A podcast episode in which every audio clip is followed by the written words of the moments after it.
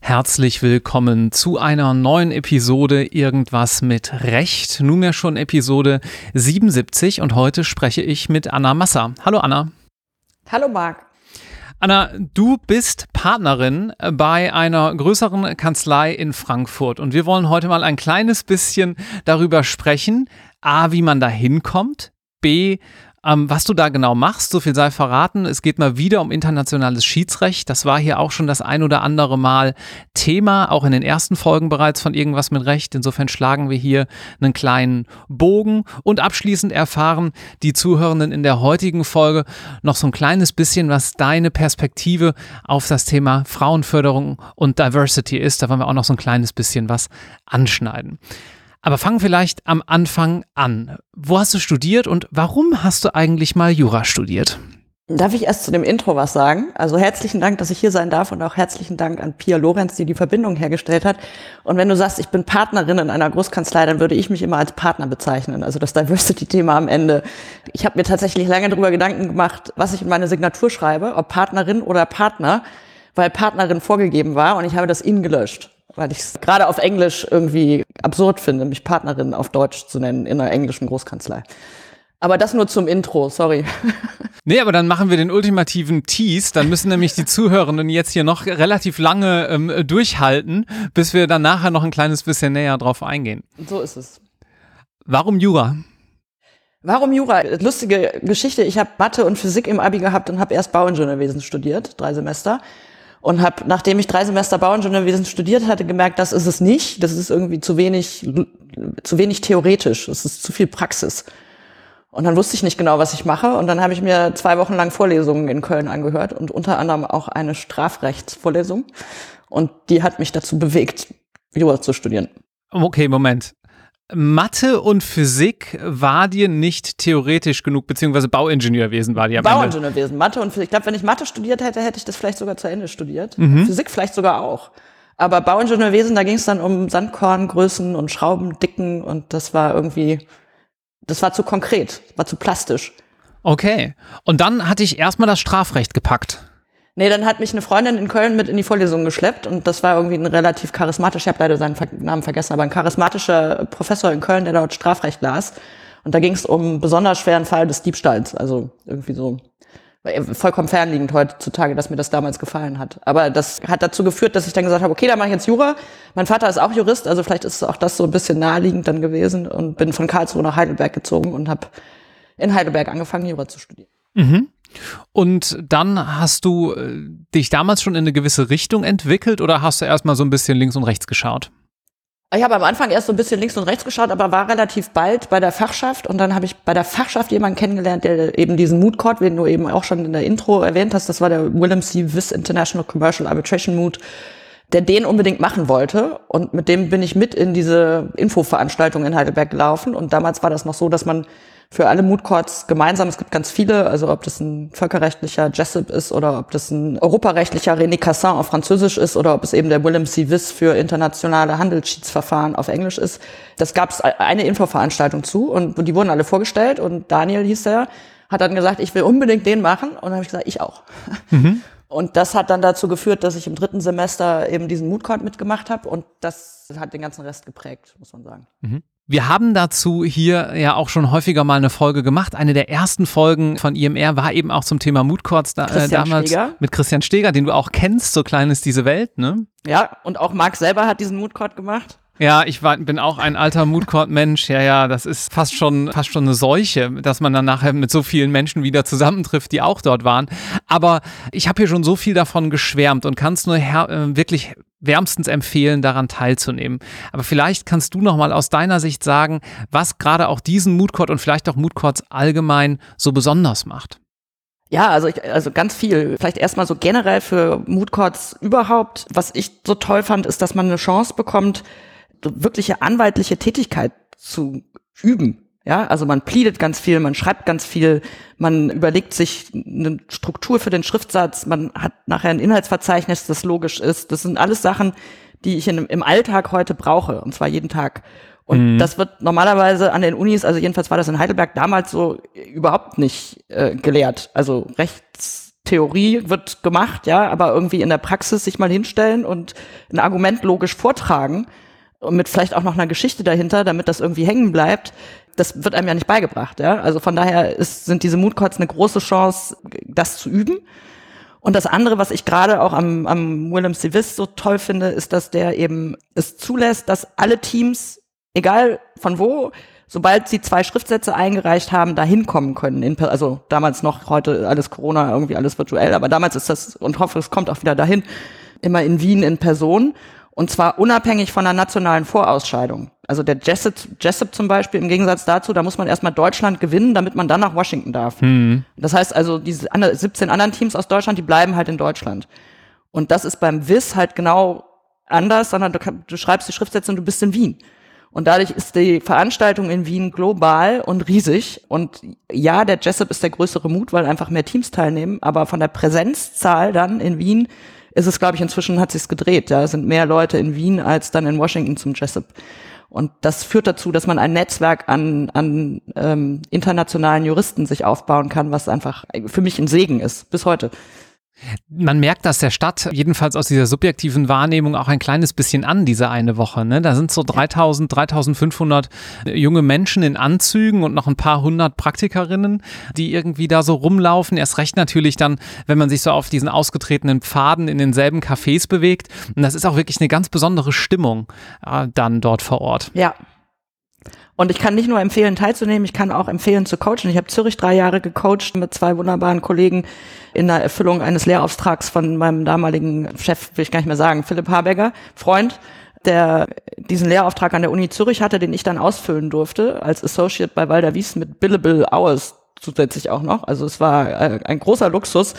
Und das hat mir fast noch mehr beigebracht als die Teilnahme selbst, ja, weil man natürlich übers Coachen auch noch mal was anderes lernt. Also abgesehen davon, dass man Schriftsätze dann auf einmal nicht mehr selber schreibt, sondern korrigiert, ist es Teamführung, ist es irgendwie Kommunikation, ist es Feedback geben, ist es Feedback annehmen, auch von anderen. Also ich habe, glaube ich, in den drei Jahren Coachen noch mal wahnsinnig viel obendrauf dazu gelernt. Ja. Und Schiedsrichter kann man auch immer wieder werden, dann kann man auch immer wieder nach Wien fahren. Hat eine gute Ausrede. Unbedingt zu empfehlen. ja. Gab es da in dieser Phase auch mal einen kritischen Moment, weil du gerade so Führungsthemen ansprichst, wo du sagst, hm, das war eigentlich heikel oder ah, gut, dass ich das damals dort erlebt habe und nicht vielleicht fünf, sechs, sieben Jahre später äh, on the job sozusagen? Also ich würde sagen, äh, ich würde nicht sagen, es war heikel, aber es war, ähm, jetzt muss ich nochmal zurück, als ich teilgenommen habe, ja, da ging es dann, geht es dann immer darum, also wenn man weiterkommt in diese Ausscheidungsrunden, dann geht es immer darum, wer pleadet. Und das war bei uns äh, nicht so selbstverständlich, weil es gab zwei, die unbedingt wollten. Und das hat da zu unendlichen Debatten geführt, weil unsere Coaches das einfach nicht entschieden haben, ja, sondern wir uns da dann die Nächte, die Nacht mit um die Ohren geschlagen haben, selber darüber zu diskutieren, wer pleadet. Und das war ganz grässlich. Und ich habe mhm. hinterher Rotz und Wasser geheult, weil ich nicht durfte. Und es war, ach, es war eine gruselige Nacht. Und dann sind wir auch noch rausgeflogen gegen Münster und es war alles ganz, es war fatal, ja vor dem Hintergrund, dass den Fehler habe ich nie gemacht als Coach, sondern ich habe gesagt, das entscheiden die Coaches, ihr habt da einfach kein Wort mitzureden. Ne? Das ist einfach eine Entscheidung, die muss in dem Moment, die ist, überfordert einen auch als Teilnehmer. Also das war so ein Learning schon als Teilnehmer. Mhm. Ähm, als Coach muss ich sagen, so richtig, also in meiner Wahrnehmung jedenfalls nicht, aber ich war ja auch Coach, ja. Schwierige Situationen gab es nicht. Aber was halt faszinierend war, ist, dass jedes Team so unterschiedlich ist und die Teamstrukturen so unterschiedlich sind und wie man das dann aufhängt, dass der eine den anderen auf einmal nicht mag und dann aber vielleicht den dritten und dann ändert sich das wieder über das halbe Jahr, weil das halt auch so eine intensive Zusammenarbeit ist. Also ich glaube, ich kenne wenig Leute so gut wie die Leute, mit denen ich Mut als Teilnehmer gemacht habe, ja. Und die beiden, mit denen ich dann drei Jahre gecoacht habe, weil die kennt man natürlich auch sehr gut, ja. Mhm. Ja. Also ein großes Learning, aber wenig, hoffentlich wenig Fehler, müsste man die Teilnehmer fragen. Und dann hast du dich äh, auch wahrscheinlich dadurch ein bisschen inspiriert, dafür entschieden, äh, den Weg zu gehen und Anwalt zu werden und nicht beispielsweise Richterin oder Staatsanwältin, ne? Ja, äh, unbedingt. Also nach dem Moodcode war klar, ich will unbedingt Commercial Arbitration machen, ich will unbedingt Anwalt werden. Und ich fand auch das Ganze, also als dann Referent, also erstes Examen geschrieben und dann ging es die Frage, was ist jetzt nun mit Referendariat? Und ich fand das immer überflüssig. So jetzt zwei Jahre mir irgendwie alles andere angucken, aber ich will auch Anwalt werden, ja. Und dann muss ich sagen, habe ich das Referendariat trotzdem wahnsinnig genossen, weil man auf einmal so viel, man hatte Zeit, ja, ich hatte genug Geld, ich hatte so eine Wismit-Stelle bei CMS in Hamburg. Mhm. Damals konnten, haben die dann noch zugezahlt und das war irgendwie vom Referendargehalt kein Problem. Also und ich hatte keine Verantwortung Und das war für zwei Jahre grandios. Ja. Dann kann man sich noch ein paar Sachen angucken, war irgendwie beim Auswärtigen Amt in Berlin und habe bei eine Station gemacht, dann tatsächlich als Anwalt und dann war ich grässlich, grässlich Kinder, Jugend, der jugendlichen Strafrecht in Norddeutschland. Ich sag noch nicht mal das Gericht, das war ganz schlimm, augenöffnend auch das. Und dann war ich in der Wahlstation in der Schweiz bei der Kanzlei und habe da eben Schiedsverfahren dann gemacht, auch gezielt ausgesucht. Und das war bei Walder Wies. Das geht in der Wahlstation, solange die in der Schweiz einen in der Deutschland zugelassenen Anwalt haben, kann man in der Wahlstation zu jeglicher Kanzlei irgendwo hingehen. Und das habe ich dann mhm. eben für, für, die, für die Wahlstation und dann auch noch ein bisschen länger, weil dann noch eine mündliche Verhandlung kam von dem Fall gemacht. Und das war dann die absolute Bestätigung, dass es eben genau das ist, was ich eigentlich will. Du hast ja noch darüber hinaus, wenn ich das richtig verstanden habe, in unserem Vorgespräch einige weitere Erfahrungen in der Schweiz gesammelt und dort noch ein bisschen länger später auch gearbeitet, oder? Ja, genau. Also ich habe dann erst gesagt, also die hatten mir, die, die, die Kanzlei, bei der ich da war, weil da wies, die hatte mir nach der Wahlstation ein Angebot gemacht, da auch anzufangen. Und das habe ich damals abgelehnt, weil ich dachte, ja, ich muss jetzt erstmal in Deutschland anfangen, weil ich bin ja in Deutschland irgendwie groß geworden und hatte auch ein Angebot von Freshfields da, aber im Private M&A. Und ich gesagt, okay, ja, dann mache ich jetzt als, also Freshfields ist halt Freshfields, ja, das weiß nicht, ob das heute immer noch so ist, damals war das so entweder Freshfields oder Hängler und ich war ganz klar Freshfields, also von daher Freshfields und habe dann da im Private M&A angefangen, anderthalb Jahre und fand das aber leider, also nicht leider, ich fand es einfach gruselig. Es war weder mein Rechtsgebiet noch mochte ich den, für den ich da wirklich gearbeitet habe. Also es war insbesondere fachlich halt einfach nicht das, was ich wollte. Ja. Und dann war die Frage, was mache ich damit? Und dann war ich mal wieder in Wien und habe mich an der Bar mit dem Partner von Walder Wies unterhalten und habe gesagt, ja, ach, ich weiß auch nicht, guck mich gerade um. Jedenfalls auf Dauer Private M&A mache ich nicht. Und dann haben die mich zwei Wochen später angerufen und haben gesagt, dann komm doch jetzt. Mhm. Und das war dann 2009 im Mai. Und da hatte ich dann gerade einen Freund, mit dem ich in Hamburg zusammengekommen war und der ist Hamburger und also habe ich gedacht, oh Gott, das ist irgendwie auch alles in Zürich und wieso? Und dann waren wir aber im Mai schöne Woche in Zürich, also mit Matthias, mit dem ich auch heute noch verheiratet bin und der fand dann Zürich irgendwie auch reizvoll und dann haben wir gesagt, okay, dann machen wir es halt jetzt und dann ziehen wir jetzt nach Zürich und dann bin ich im August 2009 nach Zürich gezogen, insbesondere vor dem Hintergrund, weil ich wusste, ich kann da Arbitration machen und auch sonst nichts, weil vor Schweizer Zivilgerichte werden sie mich nicht schicken, also jedenfalls nicht in den mhm. ersten weiß ich nicht, Jahrzehnt vielleicht, ja. Und das äh, ist dann auch so gekommen und ich war von 2009 bis Mitte 16 insgesamt sieben Jahre erst bei Baller Wies und dann bei La Lief und habe nichts anderes gemacht außer Commercial Arbitration. Das sind ja auch so die beiden bekannten Namen aus der Schweiz, wenn es so um Commercial Arbitration geht, ne? Ja, Schellenberg würde ich auch noch dazu nehmen, Lenz und Stehlin, mhm. und Karra, aber also Walder Wies und, und also La Lief insbesondere, die machen ja fast ausschließlich Disputes und sind auch, glaube ich, mit die internationalste Kanzlei, die es überhaupt gibt auf der Welt. Und Walder Wies ist halt eine der wirklich großen Schweizer Kanzleien. Ja, und habe mich da immer wahnsinnig wohlgefühlt. Also das ist eben so, Wohlfühlen ist überhaupt ganz wichtig. Wie unterscheidet sich denn, auf das Wohlfühlen kommen wir gleich nochmal zurück, wie unterscheidet sich denn so, ich weiß, es ist schwer so grob wahrscheinlich zu sagen, aber mich würde interessieren, wie unterscheidet sich die Schweizer Kanzleimentalität von vielleicht der ein oder anderen in Deutschland? Mal so wirklich holzschnittartig. Ja, also wirklich holzschnittartig, ja. Please don't quote, so ungefähr. Aber holzschnittartig ist es so, also den, den ersten Eindruck, den man, die sagen alle du, ja. Also es ist irgendwie, mhm. dieses Siezen fällt weg. Sie sind aber nichtsdestotrotz nicht nahbarer, ja. Also man hat immer den Eindruck, ich sag doch du, dann red doch auch so mit mir, als wenn ich du sage. Ist aber nicht so. Also das Du hat da einen anderen Stellenwert. Das ist so das eine, was mir aufgefallen ist. Das andere ist, dass mhm. sie im Schnitt sehr viel früher anfangen zu arbeiten. Also wenn ich bei Walder Wies so um halb acht im Büro war, dann bist du mal irgendwo im Mittelfeld. Die hören aber auch dadurch natürlich viel früher auf. Und das war für mich, also ich, ich habe am Anfang gedacht, sag mal, äh, oh Gott, ich komme von Frischfields, da war ich vor halb elf selten im Büro, ja, oder ja, irgendwo zu zehn, halb elf, aber jedenfalls konnte man morgens ausschlafen. Und das mhm. war auf einmal weg, dann musste ich irgendwie aufstehen. Und nach den ersten so drei, vier Wochen habe ich dann gemerkt, das ist aber ganz schön gut, weil dann hat man nämlich wieder Abende, ja. Man kann auf einmal wieder essen gehen, ins Kino gehen, so ein normales Leben führen, ja. Nichtsdestotrotz ist man bei einer Großkanzlei. Und die Arbeit, also die arbeiten wahrscheinlich ein bisschen weniger, ein bisschen, aber es ist nicht viel. Ja? Das ist einfach nur ein bisschen verzogen, verzerrt nach vorne. Weil das Ausschlafen natürlich umgekehrt auch nicht bedeutet, dass du in deinem vorherigen Job, wenn du um halb elf erst im Büro warst, abends äh, um genau. acht dann unbedingt zu Hause warst. Ja, nein, Klar. das war natürlich nicht so. Mhm. Ja. Und dann kamst du irgendwann zurück nach Deutschland. Ja, genau. Dann äh, bin ich, äh, also Philipp Habecker wiederum, der wechselte mit zusammen mit Mark Veit von Walder Wies zu La Liv und das habe ich dann auch noch zweieinhalb Jahre gemacht dort, aber war im Endeffekt da, wollte da nicht Partner werden. Und das hat dann dazu geführt, dass ich mich umgeguckt habe Und dann äh, eigentlich auch wieder relativ, das ist ja the beauty of arbitration, ne? du kannst ja gucken, wo du willst. Von daher habe ich äh, vollkommen ergebnisoffen mit Leuten in Singapur, in London, in Paris und eben auch in Frankfurt gesprochen. Und dann war eben im Endeffekt das Angebot von damals John Stay aus Frankfurt war einfach untoppbar. Also das war irgendwie so hervorragend gut, dass ich gesagt habe, das muss ich unbedingt machen. Dann gehen wir halt jetzt nach Frankfurt. Ich wollte nie nach Frankfurt, ich kannte Frankfurt nicht und mag die Stadt aber inzwischen sehr, von Anfang an ich, mochte ich die Stadt sehr. Also ich, ich fühle mich hier wohl. Es ist irgendwie so klein und nett und unprätentiös und ja, kann alles mit dem Fahrrad machen. Kein öffentlicher Nahverkehr, das ist momentan in Corona-Zeiten auch nicht zu unterschätzen, mhm. der Luxus, dass man hier alles äh, zu Fuß oder mit dem Rad machen kann. Von daher bin ich hier gerne.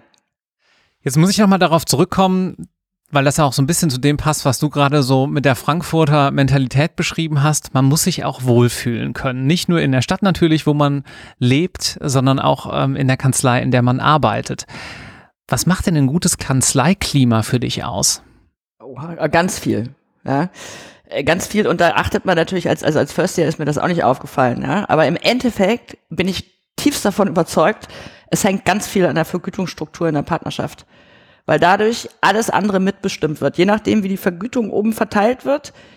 Das, das trickelt so nach unten durch, ja, wenn man dann, und dann ist der Umgang untereinander auch so, also Cross-Office-Work fördernd. Cross-Practice-Group-Work fördernd, andere Menschen mit an Bord nehmen fördernd. Das hängt alles daran, wie oben gezahlt wird. Jetzt sind unsere Zuhörenden gerade irgendwo zwischen x-tem Semester und zweitem Berufsjahr. Das heißt, du musst ein kleines bisschen nochmal vielleicht erläutern, was es da so grundsätzlich für Modelle gibt und vielleicht auch, welches du da bevorzugst oder welches du als positiver ansiehst. Ja, also es gibt, gibt ganz unterschiedliche Modelle, ja. Und je nachdem, wie groß und wie klein die Kanzlei sind, sieht das auch wieder alles ganz unterschiedlich aus. Wenn man sich jetzt die großen britischen und US-Kanzleien anguckt, sagen wir jetzt auch mal wieder sehr grob, grob, ja, dann ist es primär bei den britischen noch so, dass es ein sogenanntes Lockstep-System ist. Das heißt, man kriegt jedes Jahr etwas mehr und dann gibt es inzwischen so Modifikationen an diesem Lockstep, um erstens zu verhindern, dass die Leute, die alt sind, lange viel Geld kriegen, ohne was zu tun. Und zweitens, dass, dass es so Umsatzkennzahlen gibt, das nennt sich dann Gates oder Hurdles oder wie auch immer, um bestimmte Stufen zu überspringen oder um die, um auf die nächste Stufe hochgehoben zu werden, musst du dann halt bestimmte Umsatzziele erreichen. Das ist dann so ein, ja eben, modifiziertes Lockstep, würde ich sagen. Dagegen Kontrast ist reines Merit, ja, da gibt's dann irgendwelche Kriterien, wie eben Umsatz oder Billables oder äh, weiß ich nicht, was tust du sonst für die Kanzlei. Das wird dann alles mhm. äh, bewertet und dann eine Vergütung für dich persönlich festgesetzt. Das ist so das andere Extrem, ja. Und dann mhm. gibt's bei den Merit aber auch noch den Unterschied, das ist irgendwie, und jetzt kommen wir auf das total verrückte System John's Day, was ich aber total, also das wär, kommt mir so persönlich am nächsten, ehrlicherweise, ja. Das ist ein reines Merit intransparent. Das heißt, da weiß keiner, was man, was der andere kriegt. Also wenn ich da sitze in meinem Büro, dann weiß ich nicht, was mein Büronachbar verdient. Und das ist auch gezielt so gewollt, ja. Und das führt dazu, dass die ganzen Diskussionen innerhalb der Partnerschaft über Geld wegfallen. Jedenfalls hatte ich das immer so als Gefühl. Führt auch dazu, mhm. dass man ganz viel Cross-Office macht, weil es kann ja gut sein. Ja, es könnte ja irgendwo in dieser Blackbox sein, ein Kriterium, ich involviere die Partner aus den anderen Büros auf meine Fälle. Ja, kann ja sein. Weiß aber keiner. Also von daher ist man so self-incentivized. Aber wie funktioniert das denn praktisch am Ende des Tages? Irgendjemand muss ja die Fäden zusammenführen. Ja, genau. Das ist dann auch wieder John Stay at its best. Ja. Bei John Stay ist es der Managing Partner, Mr. Steve Brogan, der die Vergütung festsetzt für die Partner. Und es sind die Partner, die die festsetzen in Deutschland, dann der Managing Partner Herr Ansgar Remp äh, für die restlichen Leute in Deutschland. Und die, die werden beraten von irgendwelchen Committees, aber im Endeffekt ist es die Entscheidung des einen Steve mhm. Rogan für die Partner und Ansgar Remp für die Deutschen. Dann lass uns doch mal eine Sache gerade herauskehren, weil das was ist, was ich bei Referendarinnen und äh, Studierenden manchmal so ein bisschen schief finde in der Wahrnehmung. Man wird nicht Partner in einer Großkanzlei, weil man sechs Jahre dabei ist, sondern man wird am Ende des Tages Partner oder auch nicht, weil man natürlich auch den entsprechenden Umsatz hat also sechs ist ja schon sehr ambitioniert, da sind wir noch sind wir so bei Hänger, Hänger Track, der das, glaube ich, als einziger noch hinkriegt, dieses als einzige noch hinkriegen, so halbwegs. Ähm, äh, klar hat das auch was mit Umsatz zu tun, aber es ist tatsächlich ja nichts, also gerade bei den Großen, ja, da wird ja nicht erwartet, dass du als First-Year-Partner da auf einmal der Umsatzbringer bist. Also ja, du mhm. musst BD machen und du musst dich einbringen und du musst dir irgendwie einen Namen erarbeiten im Markt, aber dass man von dir als First-Year-Partner erwartet, dass du den Umsatz bringst, das ist nicht so. Ja, sondern du bist ja mhm. schon, du, denen ist ja allen klar, also jetzt gerade auch als ich gewechselt bin, vielleicht springe so ein bisschen nach vorne, ja, aber ich bin ja von John Stay nochmal gewechselt zu A&O und der, auch da, als die mich reingeholt haben, es war nicht, ich, die haben mich nicht geholt, weil ich den Umsatz mitbringe, ja, sondern mhm. die haben mhm. mich geholt, weil sie die Perspektive sehen, dass ich den, den Umsatz reinhole. Aber nicht, weil ich ihn habe. Und genauso ist es, glaube ich, bei mhm. der Partnerwerdung auch. Ja, du musst ihn nicht haben. Die müssen mhm. nur ihn an dir erkennen, dass sie das Potenzial sehen, dass du ihn dann bringst. Auf Dauer. Mhm. Ein wichtiger Unterschied, ja. Gut, ja. Verstehe. Und sag mal, in so einem Schiedsverfahren, was du jetzt heutzutage betreust, wie sieht denn da so der Arbeitsalltag aus? Ha, äh, heute bin ich ja Partner bei A&O, der hat sich geändert, ne? im Vergleich zu dem Partner, dem einen Jahr Partner bei Jones Day, weil da habe ich nämlich noch ganz viel selber geschrieben und gedraftet und Witness Statements vorbereitet und Schriftsatzentwürfe überarbeitet nach Feedback von anderen Partnern. Das hat sich hier so ein bisschen ver verschoben, weil ich einfach sehr viel mehr Feedback gebe als selber drafte inzwischen. Aber wenn man sich jetzt so ein Schiedsverfahren von Associate-Perspektive vorstellt, dann ist es einer, also vielleicht mal angefangen davon, dass die Sachverhalte immer anders sind. Ja, also von daher gibt es keinen in dem Sinne Alltag, was die Fälle angeht. Und dann geht ganz viel um guten Schriftsatz schreiben, Zeugenaussagen vorbereiten. Man telefoniert sehr viel. Früher hat man sich sehr viel getroffen, dann auch in Live, um das Ganze zu besprechen. Jedenfalls bei den größeren Fällen, wo sich das dann dann auch ja honorartechnisch irgendwie darstellen lässt. Ja, weil für kostet als Geld. Ja. Und äh, ich selber habe inzwischen so eine, so eine Spezialisierung auf Gaspreisrevisionsverfahren unter anderem. Äh, das sind dann irgendwie so Anpassungsklauseln in Langzeitlieferverträgen für Gas. Da kennt man sich dann irgendwann mit dem deutschen Gasmarkt aus und mit dem europäischen Gasmarkt aus und man kennt die Experten, die in dem Bereich rumlaufen, weil es immer dieselben sind, so wie es auch meistens dieselben Anwälte sind in unterschiedlichen Konstellationen. Das ist dann schon ein sehr spezielles Gebiet. Und ansonsten mache ich alles wirklich von, also so Langzeitverträge in jeglicher Art und Güte, Ver Vertriebsverträge, Lizenzverträge. Ja, und das dritte äh, sind so Anlagenbausachen, wobei da, also so auch immer mal wieder, diese Construction Arbitrations sind halt sehr, sehr aktenlastig, da bin ich immer so. Aber das muss ich inzwischen auch nicht mehr selber machen, mhm. von daher ist es irgendwie so. Aber dann zoomen wir noch mal ein kleines ja. bisschen raus. Also, da sind zwei Unternehmen, die haben einen Konflikt in der gerade von dir beschriebenen Art. Die haben irgendwann mal eine Schiedsklausel in ihren Vertrag ja. aufgenommen. Das heißt, die gehen nicht vor staatliche Gerichte, sondern die gehen vor ein Schiedsgericht. So ist es. Das hat schon mal mehrere Vorteile. Einer ist, du musst dich nicht sozusagen in die Öffentlichkeit setzen und da verschiedene Dinge diskutieren, kannst das alles entsprechend confidential und privat machen. Wie kommt denn jetzt so ein Schiedsgericht zustande? Vielleicht nochmal so für diejenigen, die sich denken, warte mal, Schiedsrecht, das habe ich doch letztens gehört, da gab es TTIP, nee, das war Investitionsschiedsgerichtsbarkeit, hier reden wir von Commercial Arbitration, aber dennoch mal so ein grober Umriss, so, ja, wie kommt man vom Konflikt zum Schiedsspruch? Ja, äh, also wichtige Unterscheidung von TTIP und Commercial Arbitration. Aber Schiedsgerichtkonstituierung, also es hängt, hängt von vielen Dingen ab. Normalerweise, jetzt so Standard-Schiedsklauseln, die enthalten normalerweise ein sogenanntes Dreier-Schiedsgericht. Dann würde jede der Parteien, also derjenige, der klagt und derjenige, der beklagt wird, jeweils einen Schiedsrichter benennen und die beiden benannten Schiedsrichter benennen dann auch wieder in, also meistens in Absprache mit den Parteien den Vorsitzenden sodass man im Endeffekt ein, ein Dreier-Schiedsgericht konstituiert hat mit zwei Parteibenannten und einem Vorsitzenden Schiedsrichter. Das hängt dann aber auch ab von den von den Regelwerken, auf das man sich, auf die man sich geeinigt hat. Ja? Also die, ob es die, gibt viele Institutionen, die Schiedsverfahren administrieren. Da gehört unter anderem in Deutschland die Deutsche Institution Deutsche Institution für Schiedsgerichtsbarkeit zu DIS. Es gibt auf internationaler Ebene die ICC in Paris, International Chamber of Commerce. Es gibt in London die LCIA. Es gibt in der Schweiz die SCI, nennen sie sich inzwischen Swiss Chambers Arbitration Institution. Es gibt in Stockholm die SCC, Stockholm Chambers of Commerce, also man kann sich Singapur, Hongkong, äh, gibt überall Institutionen, die diese Verfahren administrieren. Mhm. Und alle haben etwas unterschiedliche Regelwerke, was die Benennung und Bestellung und Abberufung von Schiedsrichtern angeht. Insbesondere zum Beispiel bei der ICC ist es inzwischen, glaube ich, so, dass seit den neuesten Änderungen des Regelwerks sind es bis drei Millionen, ist es automatisch Einzelschiedsrichter. Bis drei Millionen Streitwert. Also da hat man dann bis drei Millionen kein Dreierschiedsgericht. Das kann man wollen, äh, muss man nicht. Also es ist eben, dann muss man, deswegen ist man gut beraten, diese Schiedsklauseln äh, nicht vom Corporate Anwalt draften zu lassen, ja, sondern lieber irgendjemanden zu fragen, der Ahnung hat von Arbitration, weil es gibt dann doch Unterschiede. Mhm. Ja, und dann lege ich sozusagen los und sage so, ich habe jetzt ein Problem und ja, was passiert denn dann? Genau, also jetzt habe ich ein Problem, dann äh, schreibe ich erst, normalerweise im Standardverfahren schreibe ich einen kurzen Schriftsatz, fünf, sechs Seiten, da schreibe ich rein, ich habe ein Problem.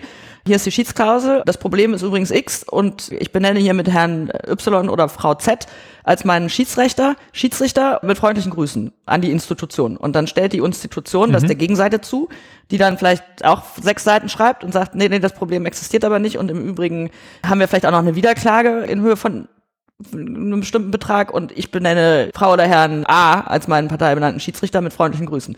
Und das geht zurück an die Institution und dann wird die Institution, also jetzt mal, wenn es ein administriertes Verfahren ist, dann kommt die Institution rein, schreibt dann die Parteien an, so, sie haben ja ihre Schiedsrichter benannt, dann einigen sie sich doch bitte mal auf den Vorsitzenden. Und dann hat man irgendwann einen Vorsitzenden und wenn das Schiedsgericht dann konstituiert ist, dann geht das Schiedsgericht auf die Parteien zu und würde sagen, er lässt seine eigenen Verfahrensregeln in Ergänzung zu den Regelwerken. Ja, also dann wird besprochen, wie wollen wir die Schriftsatzfristen setzen, wollen wir Seitenlimits haben, ob man das da jetzt schon macht oder noch nicht, aber wie wird die mündliche Verhandlung ablaufen, wie viele Zeugen erwarten Sie, wie viel Zeit brauchen Sie, also das ist ja alles sehr in den Händen der Parteien und des Schiedsgerichts, wie das Verfahren dann im Endeffekt abläuft. Das ist ja auch, das, das finde ich übrigens hm. one of the main beauties, ja, dass man das irgendwie another one by, I already said that once, huh?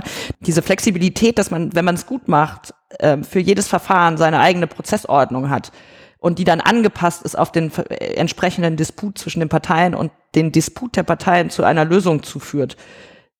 Das finde ich neben äh, und dann als weiteren Vorteil Enforceability, ja, weil du irgendwie, wenn du einen Schiedsspruch hast, kannst du den weltweit vollstrecken, fast unter der äh, mhm. äh, sogenannten New York Convention on the Recognition and Enforcement of Arbitral Awards. Das heißt, man hat die Probleme mit, mit Urteilsvollstreckungen in Staaten wie, weiß ich nicht, Katar. Obwohl Katar ist jetzt wahrscheinlich wieder ein schlechtes Beispiel, weil vielleicht, vielleicht auch nicht bei der New York Convention dabei sind. Müsst ihr jetzt gucken. Aber es sind jedenfalls, das sind so für mich die Main Advantages, ja. Du merkst, ich rutsche immer ins Englische, weil ich auf Englisch arbeite zu 99 Prozent. Und gerade wenn es dann um Arbitration selber geht, dann vergisst man irgendwie die deutschen Termini, Techniki. Klar, gar kein Problem. Aber das führt zu einem interessanten Punkt, nämlich der Frage, wenn jetzt jemand hier gerade sagt, hm, das klingt eigentlich ganz spannend, da würde ich gerne mal reinschnuppern.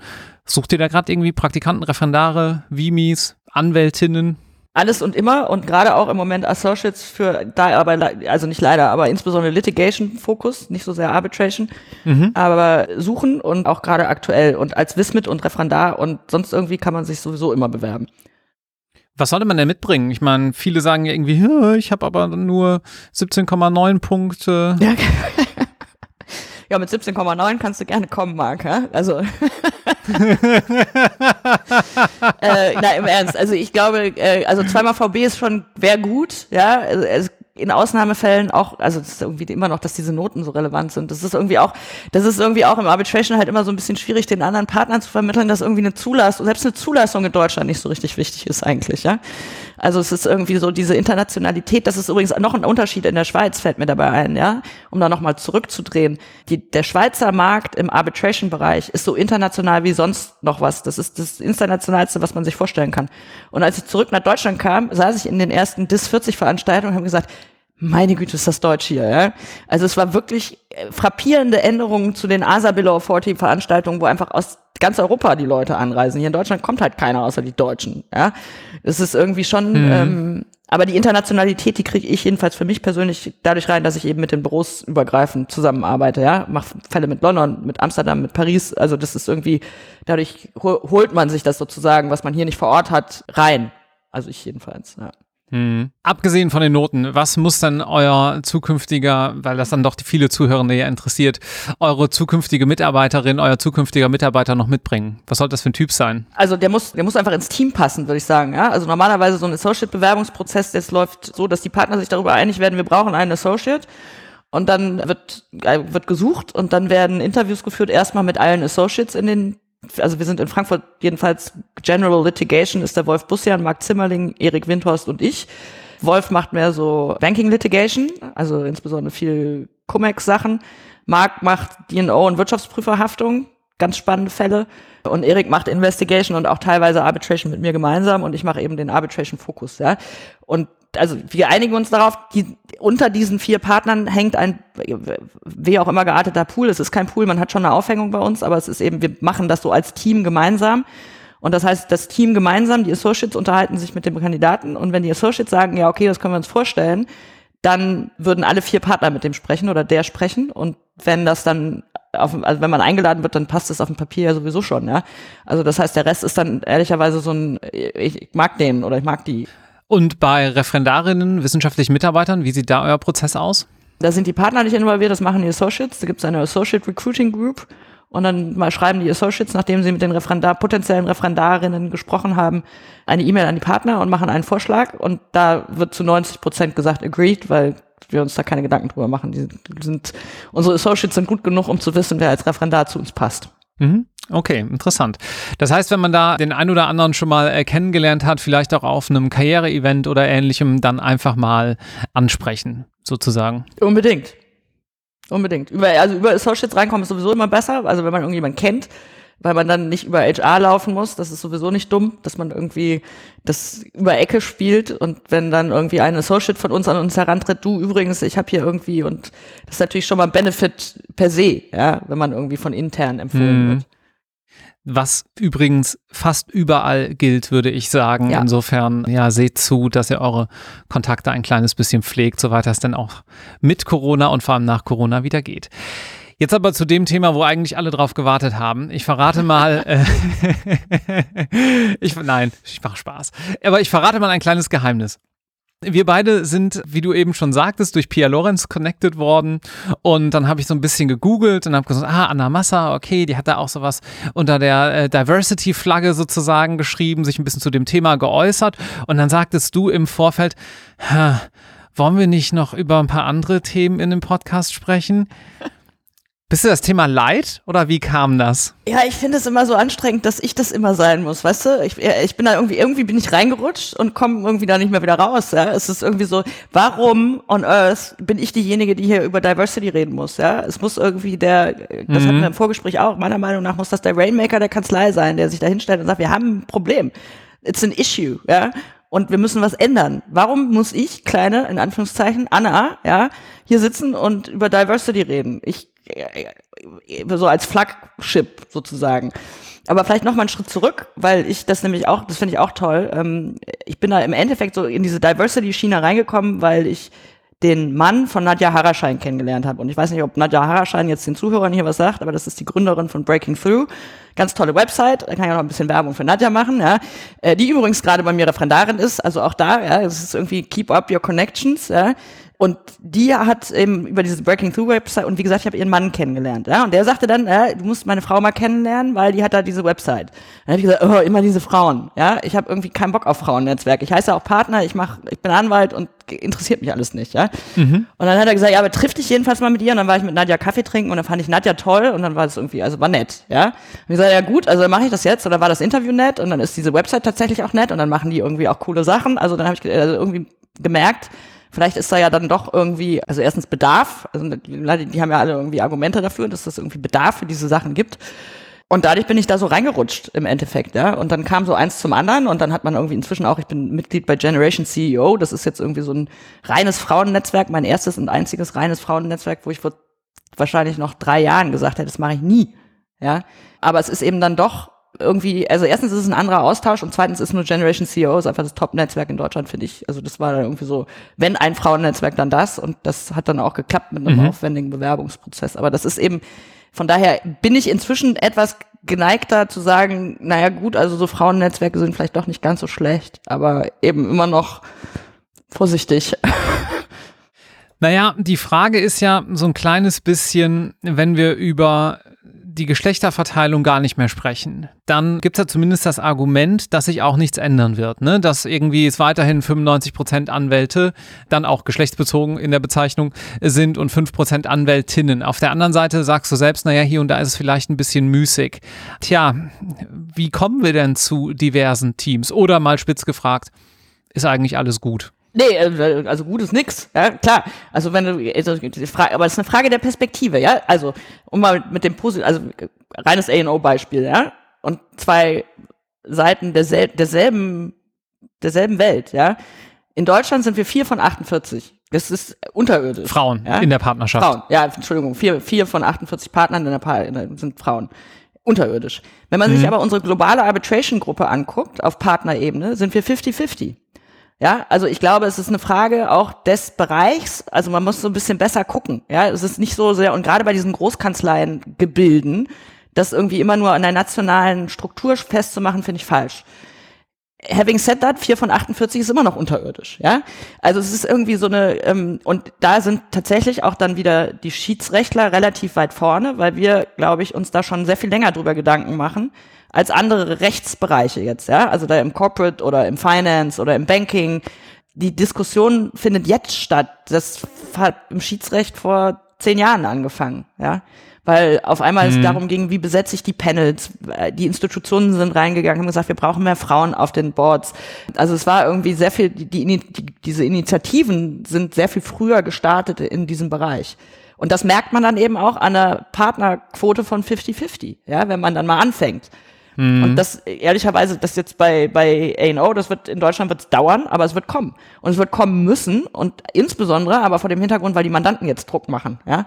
Und wenn man dann irgendwie nur Männer auf dem Pitch hat, dann kannst du eigentlich fast, also nicht überall, ja, es gibt auch Bereiche, wo das noch nicht so wichtig ist, aber ich kenne keinen Call äh, für, für, für ein Mandat, was man gewinnen will, wo es nicht auch darum geht, wie steht's denn bei Ihnen um Diversity? Und in dem Moment, wo dann mhm. Business dranhängt, dann merken ja auch die Männer, die da sitzen, äh, irgendwie könnte teuer werden, ja. Und dann wird sich, mhm. glaube ich, auch da was ändern. Im Endeffekt ist es eine Business-Entscheidung, glaube ich, ja. Und wenn es eine ist und wenn man dann merkt, es wird besser und dann werden auch die Entscheidungsprozesse besser, wenn dann mal diese kritische Größe von, wird immer gesagt, 30 Prozent braucht man, damit man dann tatsächlich Änderungen schafft, ja. Wenn man das dann mal erreicht hat, ich glaube, dann, dann eben, wir sind auf dem Weg, aber wir sind noch lange nicht angekommen, so. Abschließend noch eine weitere Perspektive zu diesem Thema. Und zwar würde mich interessieren, ähm, was denn eine Kanzlei oder Wirtschaftskanzleien im Generellen tun können, tun müssen, um vielleicht auch für Frauen als Bewerberinnen noch ein bisschen attraktiver zu werden. Als Bewerberinnen, das Problem haben wir ja gar nicht. Die kommen ja, die gehen nur zu früh. Also es ist, und da sind es, glaube ich, zwei Dinge, um die Frauen im Beruf zu halten. Das eine ist Flexibilität und das andere ist Kommunikation. Ja, also und ich glaube, auch mhm. Flexibilität lernen wir gerade alle ja auch alle nochmal ganz neu. Ich, ich habe schon immer gesagt, mir ist das vollkommen egal, wo du arbeitest und wann. Ich will nur, dass es zum Zeitpunkt X hätte ich es gerne. Und wie du das hinkriegst, ist mir vollkommen Latte. Ja, weißt du, was ist Sonntag, Sonntagnacht, ist mir egal. Ja, oder ob du das innerhalb der regulären, mhm. Arbe Arbe regulären Arbeitszeiten, was ist das eigentlich, ja, für uns, machst. Ähm, und dann ist es eine Frage der Qualität, was dann kommt, ja, ob es dann funktioniert. Das, das ist so die Flexibilität und Kommunikation ist halt einfach einfach mehr reden und das liegt dann mit Sicherheit auch viel an den, den Partnern selber, ja. Und ich nehme mich da gar nicht aus. Also ich glaube, ich bin schon mhm. besser als viele, aber äh, will mich gar nicht ausnehmen aus der Kritik, ja. Also ich glaube, man muss einfach sehr viel mehr reden miteinander und das auch insbesondere mit den Frauen. Und das ist dann vielleicht auch ein Problem der Männer, die sagen, äh, habe ich vielleicht irgendwie, und nachher ist es dann tatsächlich auch so ein bisschen, kann ich mit der überhaupt reden oder ist es schon wieder anzüglich? Oder also ich weiß nicht, was, was man sich als Mann so Gedanken macht, ja. Aber ich glaube, das ist ganz wichtig, dass man darüber redet und mit den Menschen mitgeht und sie begleitet. Das ist für uns Frauen vielleicht auch noch wichtiger als, ist auch wieder so ein Klischee, ne? Und das nehme ich wieder zurück.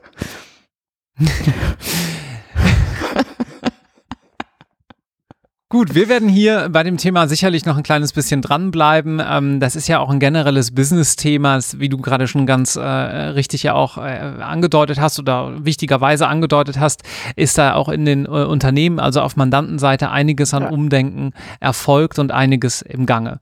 Ich bedanke mich erstmal ganz herzlich, dass du heute mit mir geredet hast und hier den Zuhörenden eine wirklich spannende und ich glaube auch sehr authentische Perspektive geliefert hast. Danke. Vielen Dank, Marc. Es hat mir Spaß gemacht.